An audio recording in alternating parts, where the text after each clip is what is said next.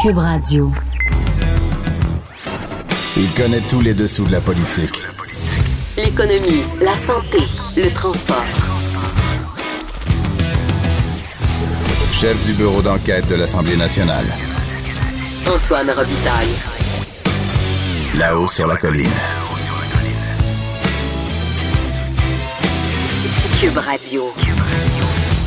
Excellente journée en direct du Cochon de Cube à Québec. Dieu merci, c'est vendredi, si vous me permettez une formule non laïque. Et d'ailleurs, euh, il n'en sera pas question de religion puis de laïcité aujourd'hui. On prend un petit vendredi de congé comme euh, Benoît Dutrisac faisait à l'époque. Je me souviens des vendredis sans religion, OK? C'est un débat obsédant. Puis il y a beaucoup d'autres choses à, discuter en politique euh, québécoise et même canadienne euh, aujourd'hui. D'ailleurs, à 13h15, on aura une ministre, la ministre de la région des Laurentides et députée de Mirabel, Sylvie Damour. À 13h22, juste après, le, ministre de la Famille. Donc, on va avoir deux, ministres aujourd'hui à l'émission. Ministre responsable de la région de l'Outaouais et député de Papineau, Mathieu Lacombe. Euh, ensuite, ben, on va discuter euh, mots linguistiques avec Benoît Melançon, professeur de littérature française à l'Université de Montréal. Et on bouclera l'heure avec notre revue de la semaine déjantée, avec notre duo sadique. Annabelle et Michael, donc Annabelle Blais et Michael Labranche. Mais d'abord, euh, dans le cochon, en ce début d'émission, il y a un vadrouilleur et il y a un conteur. Commençons par le vadrouilleur. Donnez-moi des roses, mademoiselle, car j'ai rendez-vous. C'est très, important. C'est Patrick Belrose qui est avec nous, correspondant parlementaire, Journal de Québec, Journal de, de Montréal. Donc, les députés vont se voter une hausse de salaire. Ça, c'est pas très populaire. ça. Pas tout à fait. C'est toi qui nous pas annonce tout ça à fait. Donc, euh, Les coquins. ben, justement, juste dire ça d'entrée de jeu, écoute, je pense qu'il n'y a pas de scandale. Je pense que tu es d'accord avec moi aussi quand même. C'est pas une hausse de salaire à proprement parler. C'est pas les députés qui se mettent les, les mains dans le plat de bonbons. Mais c'est un sujet très délicat qui les place dans une situation qui est toujours difficile parce que les députés se retrouvent à augmenter eux-mêmes leur propre rémunération, leur propre salaire. Donc, qu'est-ce qui arrive? C'est que depuis janvier dernier, Ottawa euh, impose les allocations qui sont données aux députés, même chose aussi au niveau municipal par ailleurs et pour les conseillers scolaires. Euh, il y a deux grandes allocations pour les députés ici à Québec. 17 650 pour les frais de repas et d'hébergement et un autre 8 400 pour les déplacements. Si on calcule un peu rapidement, euh, c'était non imposable auparavant, c'est devenu imposable. C'est un manque à Par le gagner- fédéral, ouais. Par le fédéral. Pas par Québec, oui, mais par le fédéral. C'est un manque à gagner qu'on évalue entre 5 000 et 10 000 dollars par année. Si tu m'enlèves entre 5 000 et 10 000 sur mon revenu par année, ça se peut que je sois pas content aussi, puis Ben oui. j'essaie de corriger la situation si je peux le faire. Donc, euh, pas la première fois là, qu'ils essaient de faire ça. les Exactement. L'an dernier, euh, le BAN, donc le bureau de l'Assemblée nationale, avait proposé un projet de loi qui serait passé euh, en toute fin de session euh, d'automne dernier euh, pour justement rehausser la bonification, en tout cas ajouter le salaire. À l'époque, je ne sais pas c'était quoi la formule qu'on retenait. Mais Québec solidaire avait dénoncé ça parce qu'en fait, Québec solidaire accusait les députés de vouloir agir en catimini en passant un projet de loi très rapidement en fin de session, pratiquement sans débat. Façon de dire. Ils ont fait beaucoup d'amis. On règle ça. exact. Ça avait viré en foire d'empoigne. Jean-Marc Four- Fournier, leader libéral à l'époque, avait accusé la CAQ d'être à l'origine de cette euh, hausse salariale-là. La CAQ avait dit c'est pas nous. François Ouimet était sorti pour dire Hey, François Ouimet, qui était vice-président de l'Assemblée nationale, mais néanmoins membre du caucus libéral. Exactement. Oui, Il était sorti et vraiment, là, on l'avait senti euh, troublé par, euh, par euh, la tournure que tout ça avait pris pour dire ben, écoutez, on se calme, on se calme. Là, tout le monde voulait euh, corriger la situation. Il n'y a, pas- y a pas de scandale ici. Donc, cette fois-ci, ce qui arrive, c'est qu'on a un projet de loi, et là, mes informations pour l'instant sont un peu partielles. On me dit que c'est un projet de loi qui va être présenté par le gouvernement conjointement avec le PQ et le PLQ. Euh, ce qui est certain, c'est que le gouvernement présente un projet de loi qui est appuyé par le PQ et le PLQ. On reste à voir si ce sera présenté de façon conjointe. Je pense que le gouvernement espère présenter ça de façon non partisane. Québec solidaire est toujours opposé euh, à ce projet de loi-là. Et ce qu'on ferait, dans le fond, c'est qu'on viendrait bonifier les allocations dont je parlais euh, au début de mon, de mon intervention pour justement combler le manque à gagner créé par l'impôt qui était posé maintenant par le fédéral. C'est un beau sujet. C'est un beau sujet. Euh, c'est quand même délicat parce que, comme Ouais. je disais, c'est les députés qui se votent eux-mêmes leur salaire. Et euh, s'il y a d'autres personnes qui sont euh, affectées par cette modification-là, ben, ils peuvent pas, eux, aller voir leur patron et dire Hey, patron, augmente-moi de 5 000 euh, cette année. Mais écoute bien ce que le compteur va nous dire là-dessus. C'est intéressant. Il y a un point de vue intéressant. Et d'ailleurs, on va écouter sa musique de présentation. là.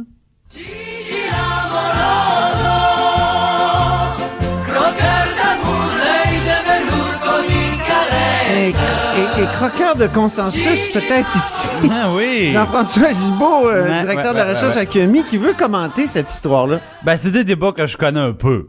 Hein?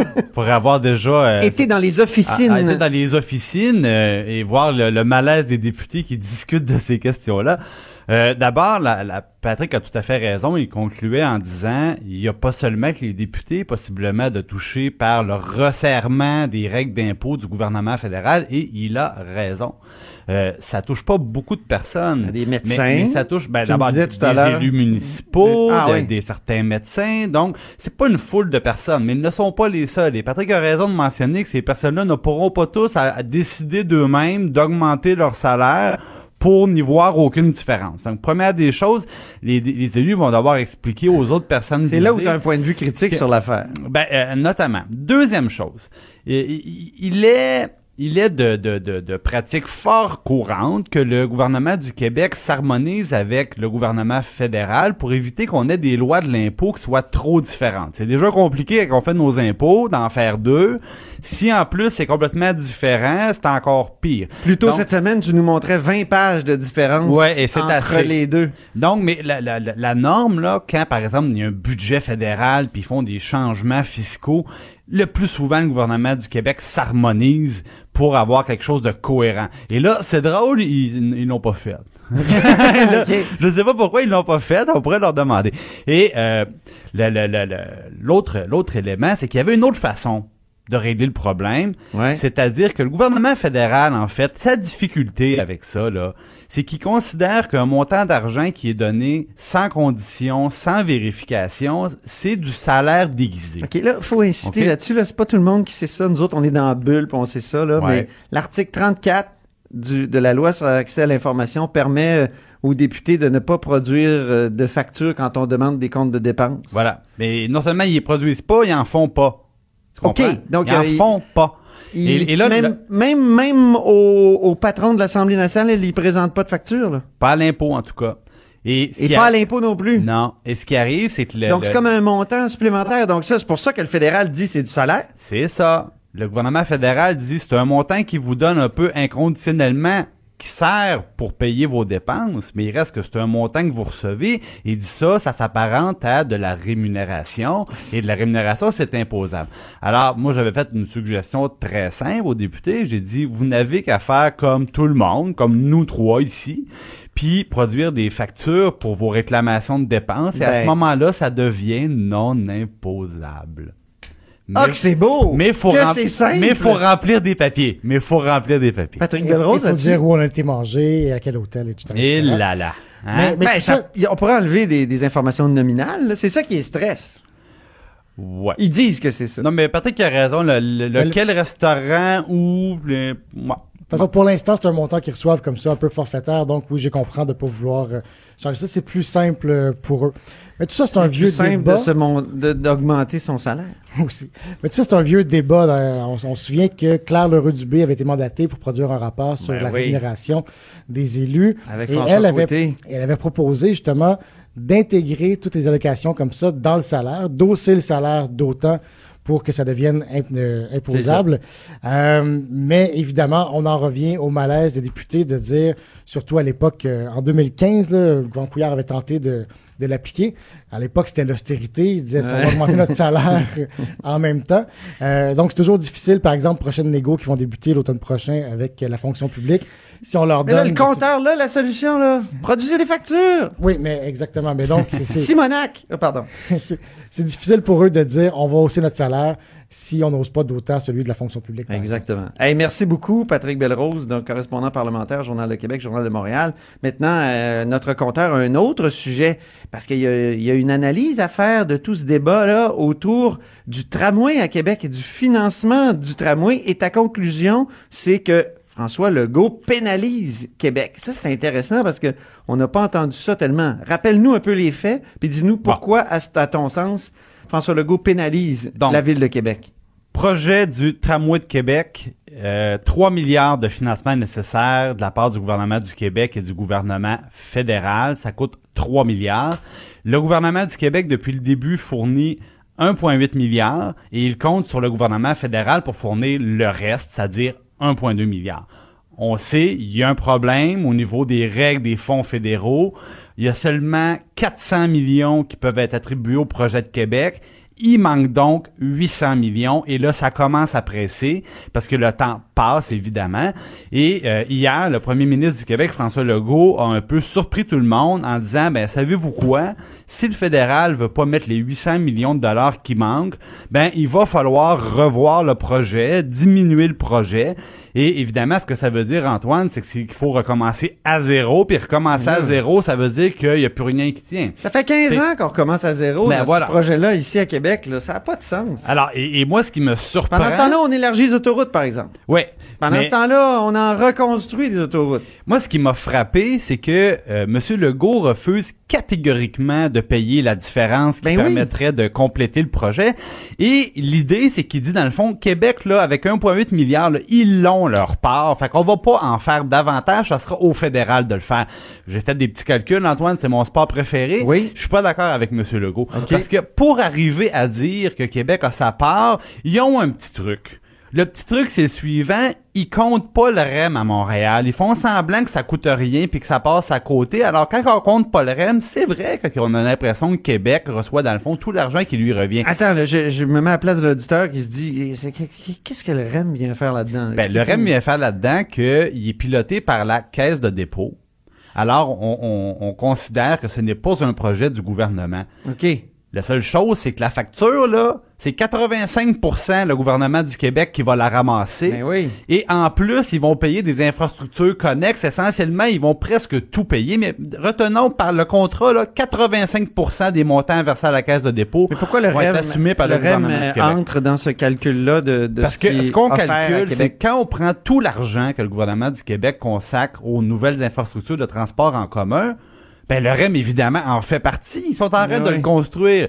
Alors, ce que je vous dis, c'est que Québec, là, si on prend toute la population desservie par le transport en commun au Québec, la ville de Québec, c'est 14% du total. OK. Retenez ça, 14% du total. Maintenant, Donc, 14% des fonds. donc 14 C'est ça des fonds. Maintenant, si je tiens compte de tout ce que le gouvernement du Québec met dans son fameux plan d'immobilier, le plan d'infrastructure, et que j'ajoute le REM, mais même pas tout le REM, hein, il paye 85% de la facture, on va prendre 85% de l'argent, eh bien, j'arrive à un total de 18,7 milliards. Alors, le gouvernement du Québec consacre seulement dans ce scénario-là 9,6% à la ville de Québec. Alors là, on a un tout autre portrait. Et je me suis amusé à faire des petits C'est calculs. pour ça que tu dis que finalement Québec est Et- pénalisé. Et c'est quoi, Antoine? Si on dit au lieu d'avoir 9,6% la ville avait sa juste part de 14% du total, ben 14% ça fait combien, Antoine? Hmm. Ça fait 2,6 milliards, exactement le montant qu'il faudrait pour aller de l'avant avec donc le en train de projet nous dire de tramway de qu'au fond, le gouvernement Legault devrait, devrait le payer, le 800 millions qu'il réclame à. Ottawa. Parce que si le gouvernement Legault acceptait de payer le 800 millions, acceptait d'agir pour que le, le, le projet de Québec démarre dès maintenant, ben, la ville de Québec ne recevrait que sa juste part du financement consacré au transport en commun par le gouvernement du Québec. Et je n'inclus même pas le fait qu'au début de la semaine dernière, là, voilà, non, c'est pas vrai, au début de cette semaine, lundi, Lundi, ben Hein, oui. Ils ont annoncé le REM phase 2. Puis Ah oui. ils ont déjà promis 1,3 milliard de plus pour le REM phase 2. Richelieu, Ouais, mais ça, c'est dans la région de Montréal, ça, de Nouvelle, ça, le- la région de Saint-Jean. Puis, alors, c'est ça. Puis, il a annoncé un tramway vers l'est de Montréal aussi. Oui, mais là, Ah, s'ils si, mettent 800 millions, là, Jean-François, Oui. ils n'auront plus d'argent pour le troisième lien. Ou Ah. moins d'argent pour le troisième lien. j'ai pas, j'osais pas le dire. Bon. En tout cas, hier à notre micro, Catherine Dorion de, de Québec solidaire l'a dit. Et donc, je constate que tu es d'accord avec Québec solidaire pour une rare fois, Jean-François. Ben, notons la date. Très bien. Merci beaucoup à Merci, notre Antoine. compteur. Antoine Robitaille. Le philosophe de la politique. De 13 à 14. Là-haut sur la colline. Cube Radio. Au bout du fil, il y a Sylvie Damour, députée de Mirabel et euh, de, évidemment de la Coalition Avenir Québec, ministre responsable des Affaires autochtones, ministre responsable de la région des Laurentides. Bonjour, Madame Damour. Bonjour, Monsieur Robitaille. Donc, euh, votre gouvernement s'apprête à annoncer le rehaussement de la digue de Sainte-Marthe euh, sur le lac. Euh, vous allez donc permettre à la ville de rehausser ou de construire, ou les deux? Comment ça va marcher exactement? Ben, vous allez pouvoir avoir les informations lorsque on aura la conférence de presse. Mais euh, il y a une annonce qui est faite cet après-midi. Euh, Justement, je me dirige vers Sainte-Marthe-sur-le-Lac et l'annonce sera faite euh, pour euh, 13, euh, 15h30. Malheureusement, on peut dire qu'il est trop tard pour les 6000 personnes qui ont été inondées. Est-ce que est-ce que c'est trop peu, trop tard? Est-ce qu'on peut dire ça? Parce qu'il y avait tout eu un processus avant avec la ville qui avait demandé au ministère de l'Environnement, qui avait dit qu'il manquait des documents et tout ça. Ben, en fait, euh, je pense que le processus a suivi son cours. Je, moi, ce que je regarde, c'est vers l'avenir et euh, je me dis, bon, les euh, citoyens de Sainte-Marthe-sur-le-Lac auront une annonce euh, qui sera faite pour eux cet après-midi et je pense que euh, on pourra regarder vers l'avenir et euh, faire en sorte que tout le monde puisse être, parce que notre priorité, c'est la sécurité des citoyens. Alors, euh, à l'annonce, on pourra euh, vous entretenir un peu plus sur le sujet. Euh, on peut dire que vous avez agi très vite, vous agissez très vite. Déjà une annonce alors que l'eau vient juste de se retirer. Est-ce que, par contre, il aurait été possible, vous dites que le processus a suivi son cours quant au rehaussement de la digue, mais est-ce qu'il aurait été possible de réagir plus vite selon vous? Euh, réagir, je pourrais pas vous dire, mais euh, est-ce qu'on peut faire mieux? On peut toujours faire mieux. Euh, oui, on réagit rapidement parce que euh, le premier ministre a, a, euh, présenté le comité, le comité ministériel pour les inondations, justement pour avoir des actions rapides, mais des actions qui sont réfléchies. Donc, il y a eu une première rencontre qui s'est faite de ce comité dont j'ai participé une partie pour parler euh, précisément du, de Sainte-Marthe-sur-le-Lac. Et donc, euh, il y a euh, déjà eu une, une, en- une, rencontre et il y a déjà des actions qui sont entreprises, des décisions qui sont faites, justement parce qu'on veut le faire dans l'ordre, mais le faire rapidement. Mais c'est le ministère de l'Environnement, m'aviez-vous dit à la fin avril, qui, s'est traîné les pieds un peu dans l'affaire du rehaussement de la digue qui aurait précédé les inondations? Ben, en fait, c'est pas le ministère de l'Environnement qui s'est traîné les pieds. Moi, je pourrais pas vous dire dans l'ordre tout ce qui s'est fait. Euh, dans le fond, je peux vous dire dans l'ordre tout ce qui s'est fait de ce que je euh, j'en comprends et ce que je connais. C'est que la ville, euh, après les crues de 2007, a procédé à, à une demande pour faire un rapport sur la situation de la digue. Euh, elle a reçu le rapport, elle a fait une demande au ministère. Le ministère, il lui manquait des informations que la ville lui a fournies, mais on a reçu euh, le dossier complet. Il y avait à peu près, euh, je, là, je vous dirais peut-être cinq semaines depuis qu'on s'est parlé, là, mais environ depuis cinq semaines. Donc, euh, et vous connaissez après les événements qui s'est produits euh, à Sainte-Marthe-sur-le-Lac et euh, maintenant on est en mode de euh, solution. On veut aller à grands pas, mais toujours dans l'ordre et euh, dans le respect euh, et l'intérêt des citoyens.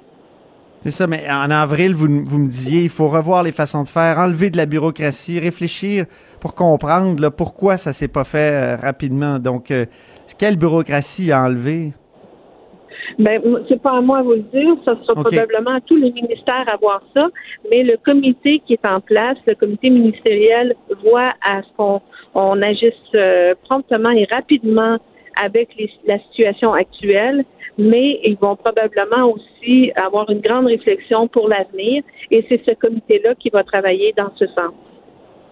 Ça a été vraiment dur, euh, ces événements-là, pour, euh, évidemment, pour vos commettants, mais pour vous aussi. Euh, cette semaine, là, vous m'avez confié que vous avez très mal dormi, vous en avez fait des cauchemars. c'est une, sorte de traumatisme aussi pour un élu. J'ai trouvé ça, j'ai trouvé ça bouleversant de, de, vous entendre. Parlez-nous un peu de, de cette difficulté. Ben, en fait, quand on est sur le terrain puis qu'on rencontre beaucoup de gens pendant notre euh, notre travail, moi, ça fait quatre ans que je suis élue et je suis très près de, de, de mes citoyens. Euh, ça devient des amis, ça devient, on est souvent les confidents de, de ces gens-là. Donc, on connaît un peu plus leur vie personnelle. Et lorsque l'événement a eu lieu, moi j'étais sur le terrain parce qu'on était en mode veille. Hein, euh, il y avait plusieurs endroits où on, fallait regarder attentivement l'évolution euh, de l'inondation. Et tout le monde était en veille là, pour euh, Sainte-Marthe, en fait Pointe-Calumet, mais c'est Sainte-Marthe-sur-le-Lac qui a eu un événement. Alors j'étais très près. quand j'ai eu la nouvelle que ça venait juste d'ouvrir, je suis pas allée immédiatement parce que je me suis dit, tout le monde va se mettre en place, le policier, pompiers, euh, armée, et par chance, l'armée euh, était encore là, les bénévoles.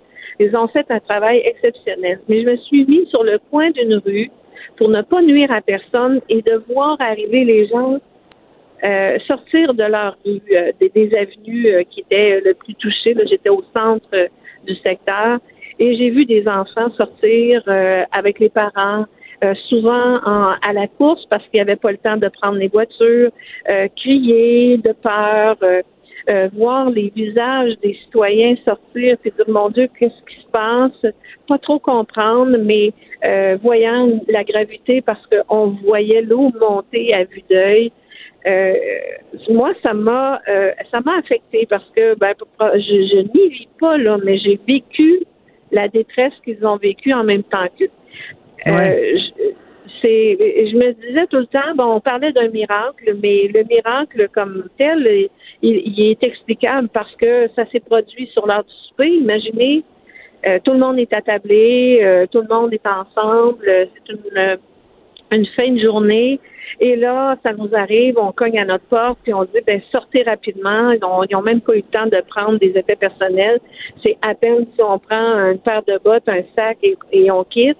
Et euh, c'est là où c'est arrivé, où tout le monde aussi, la, situation géographique, toutes les rues qui sont en parallèle, tout le monde pouvait aller euh, sur la rue principale un peu plus haut, la rue Louise et un peu plus loin le, chemin d'Oka, pour se mettre en sécurité. Ça s'est fait rapidement, dans l'ordre et sans euh, que personne se blesse ou qu'on ait... Mais si c'était arrivé la nuit, c'était une catastrophe, c'est ça? Ben si ça s'était arrivé la nuit, moi, mais mais, mais j'ai j'ai pas bien dormi. J'ai fait des cauchemars parce que j'avais toujours dans, dans dans dans mes cauchemars, je voyais des enfants qui restaient dans pris dans des sous-sols, euh, euh des, des mamans qui criaient parce qu'ils n'étaient pas capables de retrouver leurs enfants, des boîtes de verre remplies d'eau. Euh, je, je, peux vous en nommer, là, j'en ai fait toutes les nuits du cauchemar.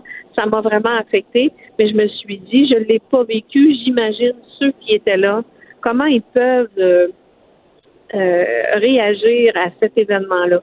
Donc, euh, ben j'ai fait part, j'ai fait part quand je suis, j'ai été invitée au comité ministériel pour parler de Sainte-Marthe-sur-le-Lac. Je leur ai fait part de mes de, mes réactions, de ma réflexion, et je leur ai dit que la décision qu'ils devront prendre devra tenir compte de ces chocs et de ne plus donner la chance à la nature de nous faire vivre cette situation-là. Et nous sommes les seuls à, à donner euh, de l'espoir, de, à donner euh, de la satisfaction et aussi de la sécurité, surtout de la sécurité à nos citoyens. C'est la nature, mais c'est aussi l'aménagement. Euh, je pense qu'il y a beaucoup de questions à se poser là-dessus. Puis, je vais intégrer à la discussion Mathieu Lacombe, qui est euh, ministre de la Famille et ministre responsable de la région de l'Outaouais, parce que dans sa région actuellement, l'eau recommence à monter, Mathieu Lacombe, n'est-ce pas?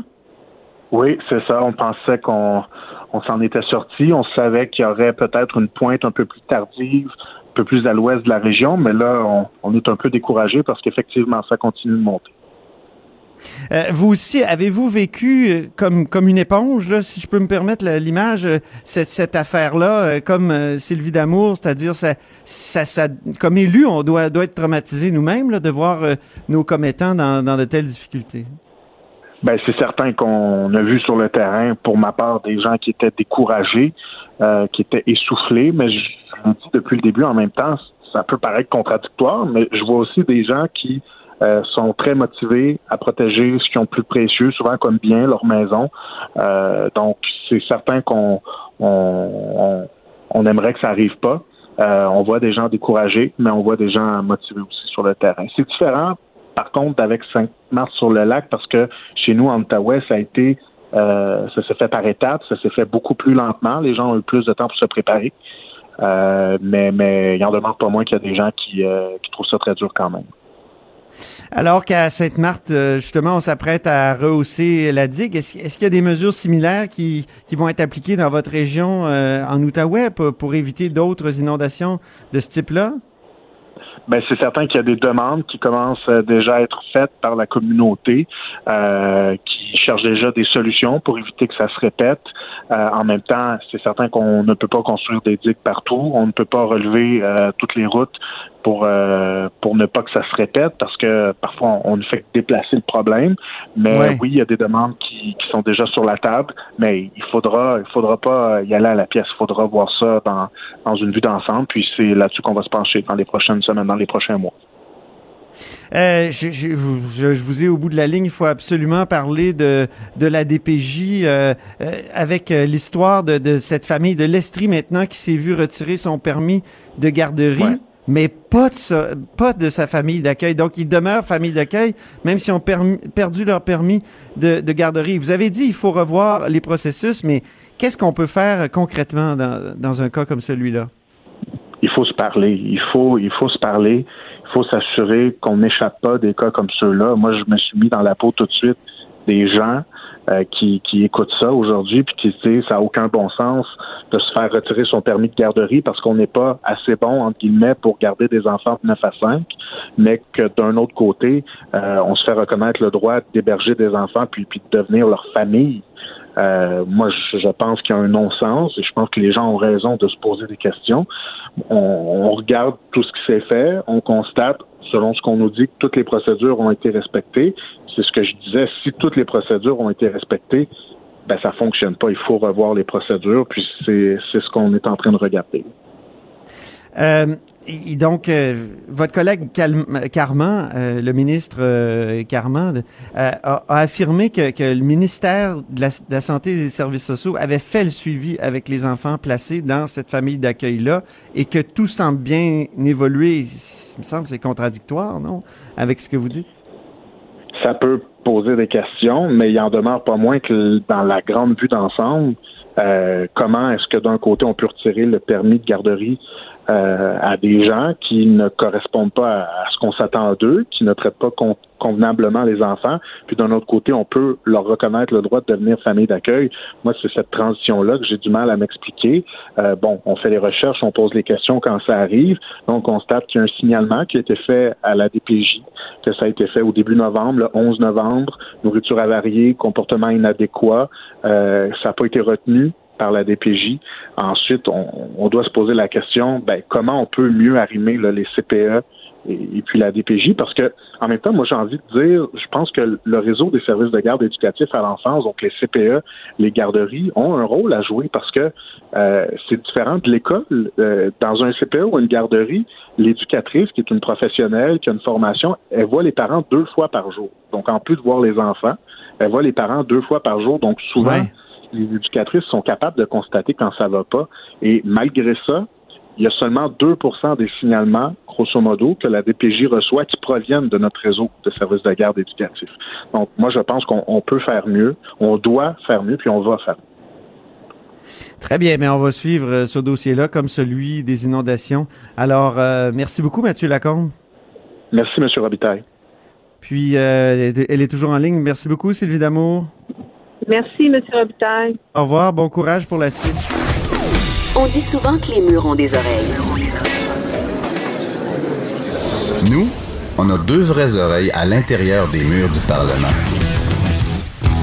De 13 à 14. Là-haut sur la colline. C'est la chronique mots et mots de la politique. Tous les vendredis, ben, on joint maintenant Benoît Melançon. Bonjour, Benoît Melançon. Bonjour, Antoine. Donc, professeur au département des littératures de langue française à l'Université de Montréal. Il y a un fabuleux blog aussi, L'oreille tendue. Je vous invite à aller voir ça. Et il a publié plusieurs livres, entre autres le Dictionnaire québécois instantané chez Fides il y a des années. Mais euh, où il parlait du mot couronnement déjà. J'ai regardé. Eh oui. j'ai regardé.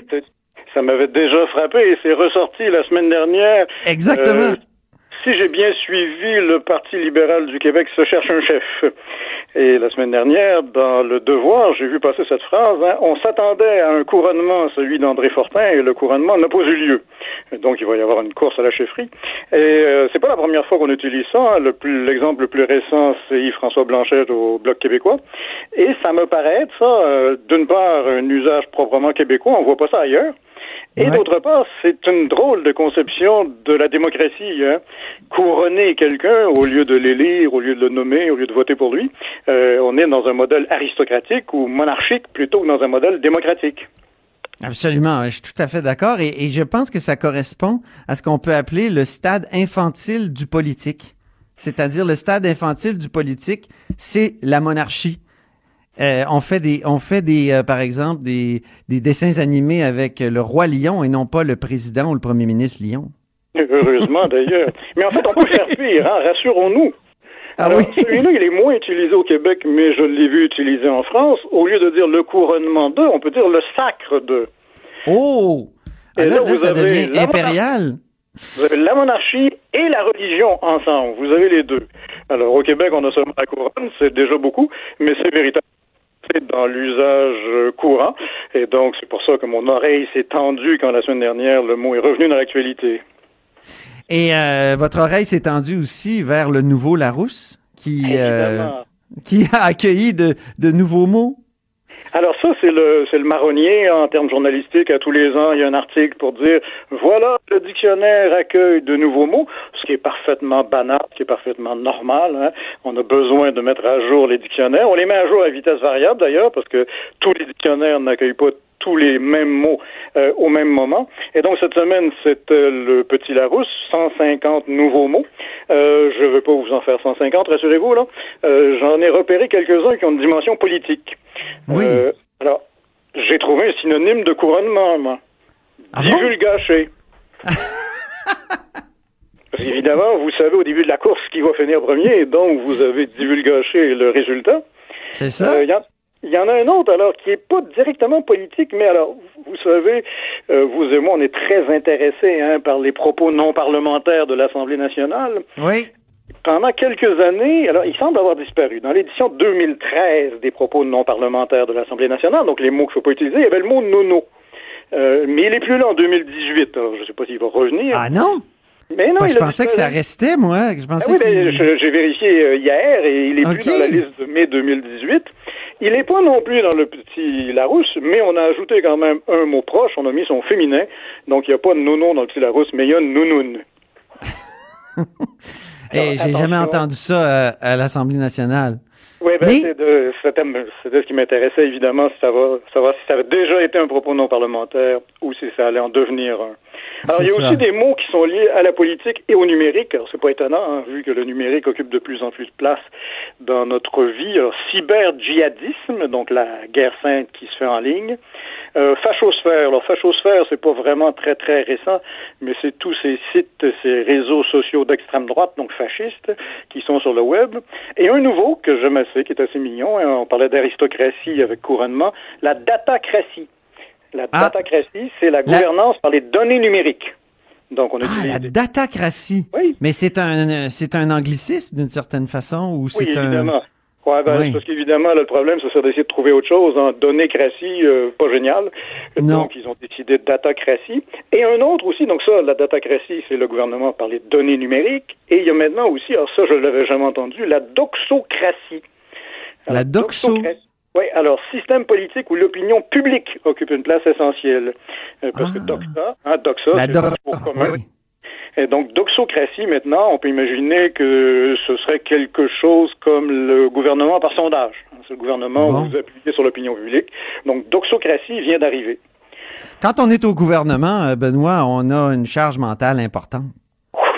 Alors, celui-là, il n'est pas directement politique, mais il m'intéresse parce que ça va me permettre d'enchaîner vers mon prochain sujet. Mais donc, la charge mentale, c'est un poids psychologique. Généralement, d'ailleurs, euh, c'est pas les hommes politiques qui en souffrent le plus, ce sont les femmes. Euh, c'est la gestion des tâches domestiques, la gestion des tâches éducatives, hein. prévoir les repas, prévoir les réunions de parents, prévoir les vêtements, etc. C'est généralement, pas toujours évidemment, mais c'est généralement les femmes qui portent ce poids-là sur leurs épaules. Donc, c'est un terme et un concept qui, a été, euh, qui a fait florès très rapidement. Oui, tout à fait. Et qui entre lui rapidement dans le dans le petit Larousse, un fachosphère, ça a pris du temps. Euh, mais euh, charge mentale, il rentre tout de suite. Et charge mentale, ça m'intéresse parce que ça euh, c'est une de ces expressions qui sert à révéler quelque chose dont on sait que ça existe, mais pour lequel on n'a pas de mots. C'est un mot véritablement utile parce que ça met le doigt sur quelque chose qui existe et qu'on savait pas comment désigner auparavant. Donc c'est vrai qu'il l'a pris rapidement, mais c'était c'était nécessaire. Ce qui m'entraîne sur mon dernier sujet, et là Oui. je vous dis tout de suite, Antoine, je vais me planter, ça va pas marcher ce que je vais faire, Ah bon? mais je vais essayer quelque chose. Au moins, vous l'avez annoncé. Oui, c'est clair. Alors, il existe euh, depuis des années hein, une expression que nous connaissons bien, le politiquement correct, hein, le politically correct, Oui. la rectitude politique, la bienséance politique et linguistique, tout le monde connaît ça. C'est très d'actualité ces jours-ci, hein, parce qu'il y a des livres qui sortent là-dessus en France et au Québec. Eh ben, Mathieu moi, je voudrais, Bocoté aussi. Oui. je voudrais Mathieu Bocoté, le collègue qui a publié ça, l'Empire du politiquement correct. Oui. Exactement. Alors moi, je voudrais essayer, mais modestement, de réhabiliter le politiquement correct. Ah je vous explique pourquoi. Ouais, je vous explique pourquoi. Le politiquement correct, à l'origine, ça avait une vision noble. C'est pour ça que je voulais parler de charge mentale. Quand le politically correct est arrivé dans les années 70-80 aux États-Unis d'abord, puis ailleurs, partout sur la planète, le but, c'était de révéler des choses du langage, de révéler des choses du monde qu'on ne connaissait pas. Le langage servait de révélateur. Et là, pour ça, pour comprendre ça, il y a un contre-exemple parfait qui est la, la langue de bois, la langue ministérielle. Hein, Ça, c'est une langue qui est faite pour cacher les choses. Je vous cite un texte du ministère des Transports qui va vous ravir. Le ministère des Transports doit renforcer une vision ministérielle intégratrice de la sécurité civile d'abord par une gouvernance inspirante.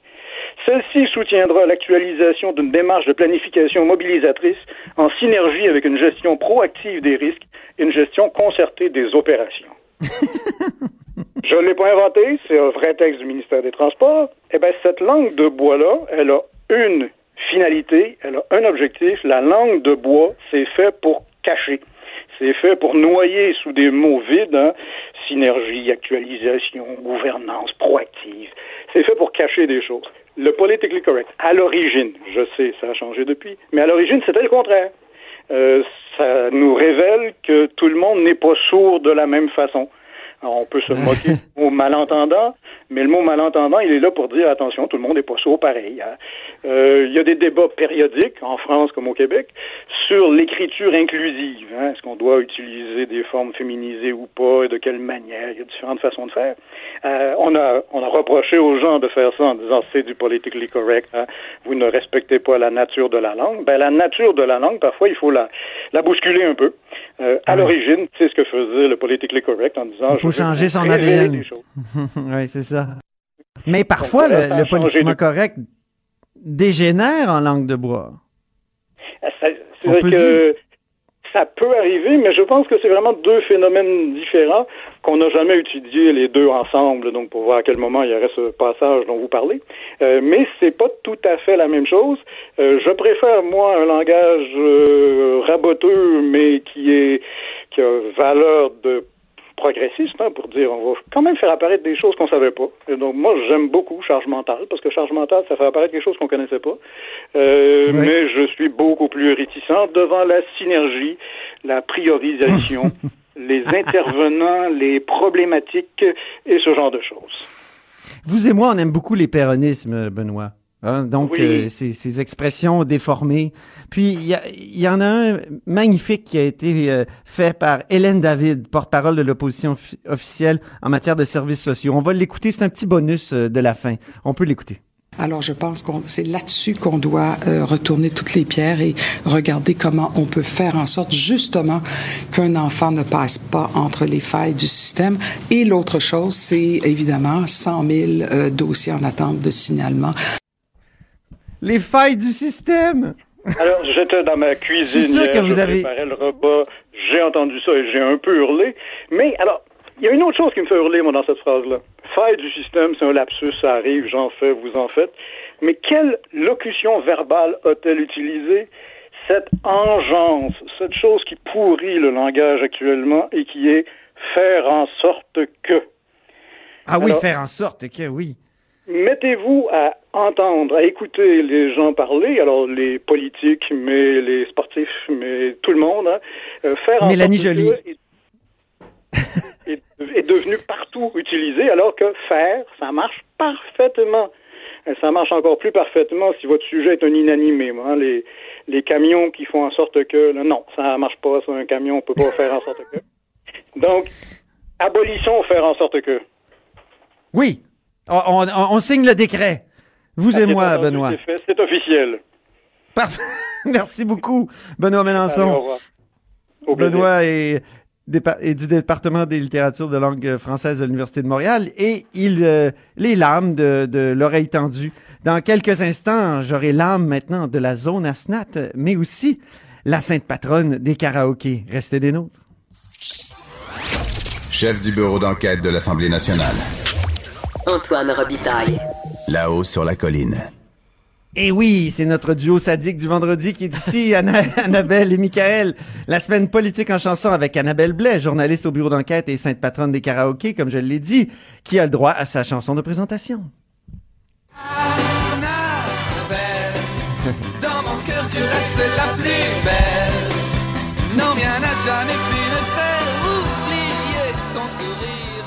J'adore cette chanson de, de- du chanteur Antoine. Oui, oui, Ah, ben, c'est c'est formidable.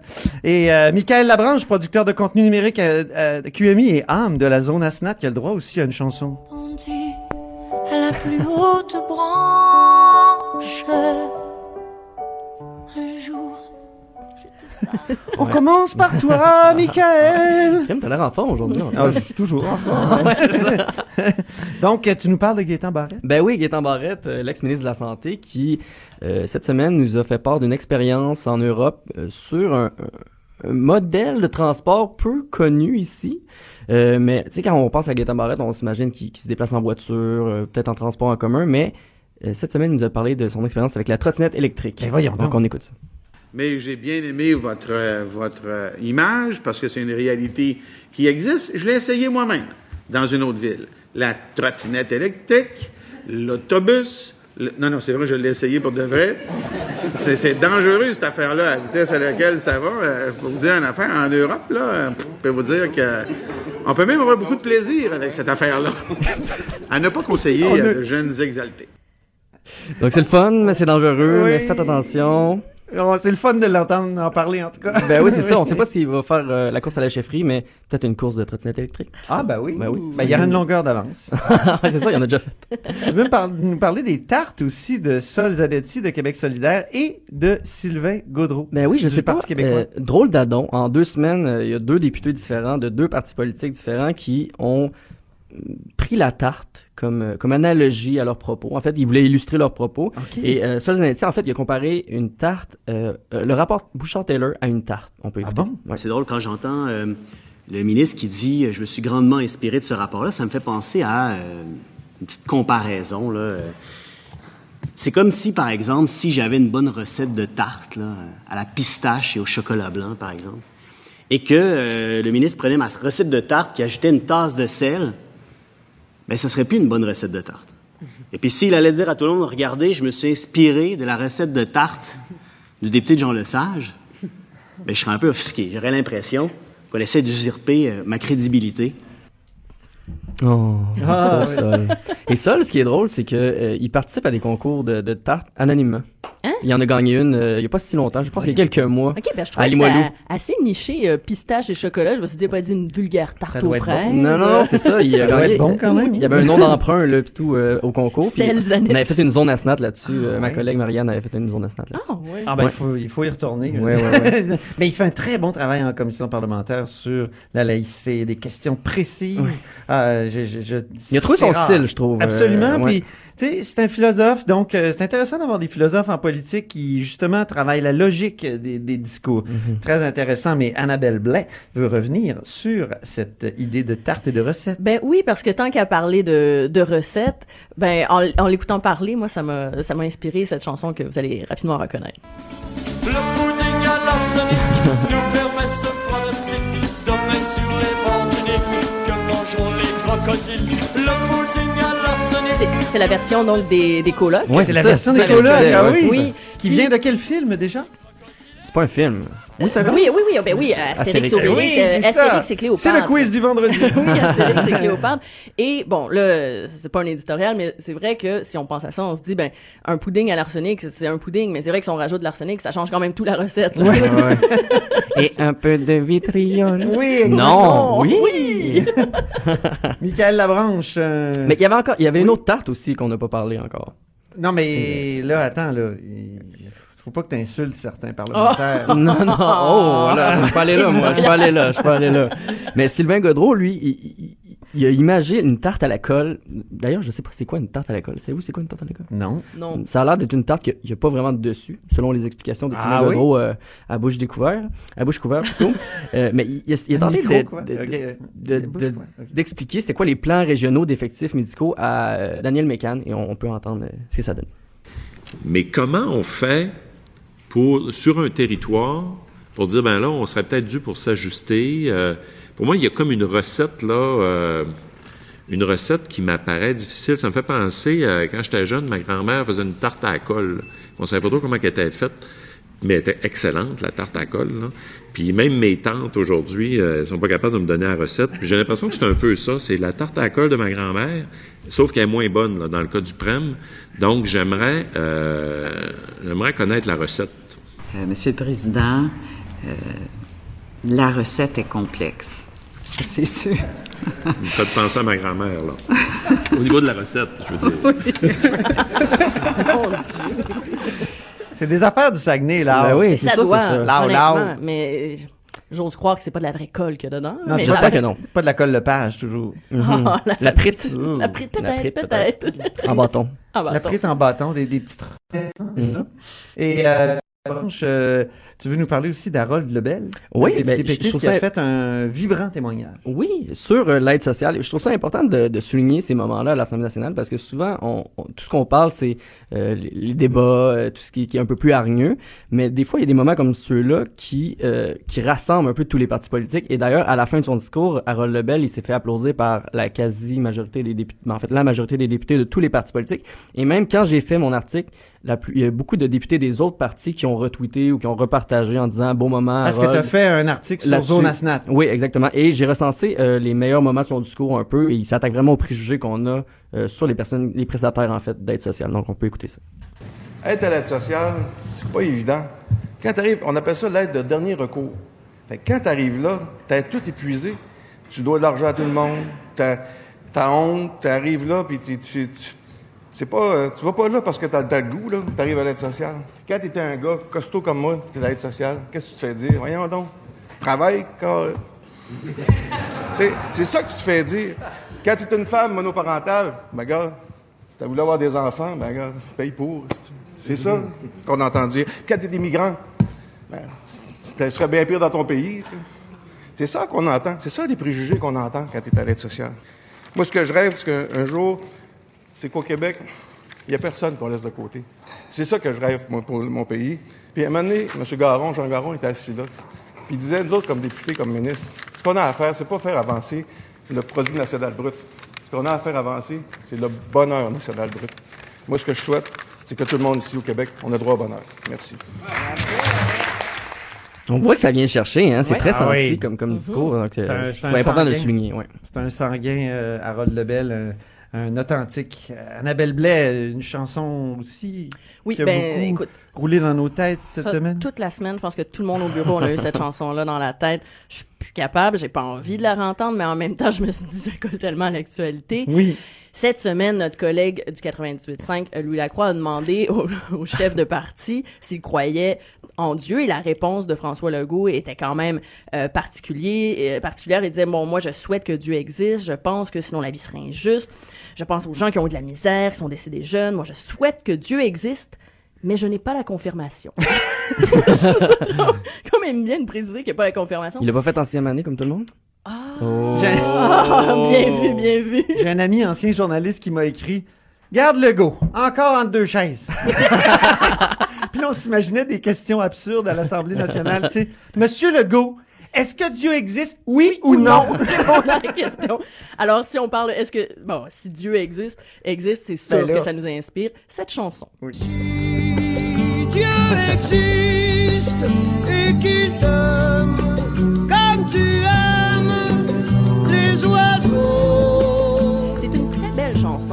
moi aussi, je trouve. Mais je dois tout de suite préciser qu'en tant que Sainte patronne des chanteurs de karaoké, tu, tu as, que- tu as un conseil, là? ce n'est pas une bonne idée de faire ça dans le karaoké. Ça casse le party. J'ai vécu ça il y a trois semaines dans un karaoké de Montréal. Quelqu'un, vers 1h du matin, s'est mis à chanter ça.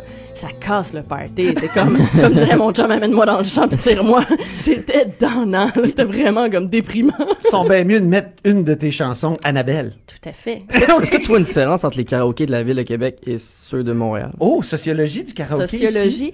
Euh, ben, moi, en fait, je vais sou- souvent dans les bars, euh, justement, moins fréquentés, où on a plus la chance de- de- d'occuper la scène. Et les petits karaokés, euh, excentrés, je trouve qu'il y a beaucoup de similarités. Mhm. Euh, mais euh, je trouve qu'à Montréal, il y a des gros, gros karaokés qui, qui pognent trop puis qu'on peut même pas chanter du tout. Mais le Dauphin, ça en vient comme ça dans Saint-Roch. Hein? Ah oui, hein? Eh oui. Il va falloir s'en ouvrir euh, un, peut-être, nous. Sur la colline, ben oui, oui. sur la colline.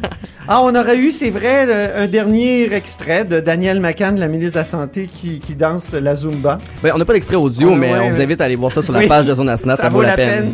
Hey, ben, merci beaucoup. Merci beaucoup, Annabelle Blais. Merci beaucoup, euh, Michael Labranche. Euh, à la semaine prochaine. Mais merci à l'incroyable équipe aussi. Joanie Henry à la mise en onde, Alexandre Moranville et Véronique Morin à la recherche et au support moral de votre serviteur. Cube Radio.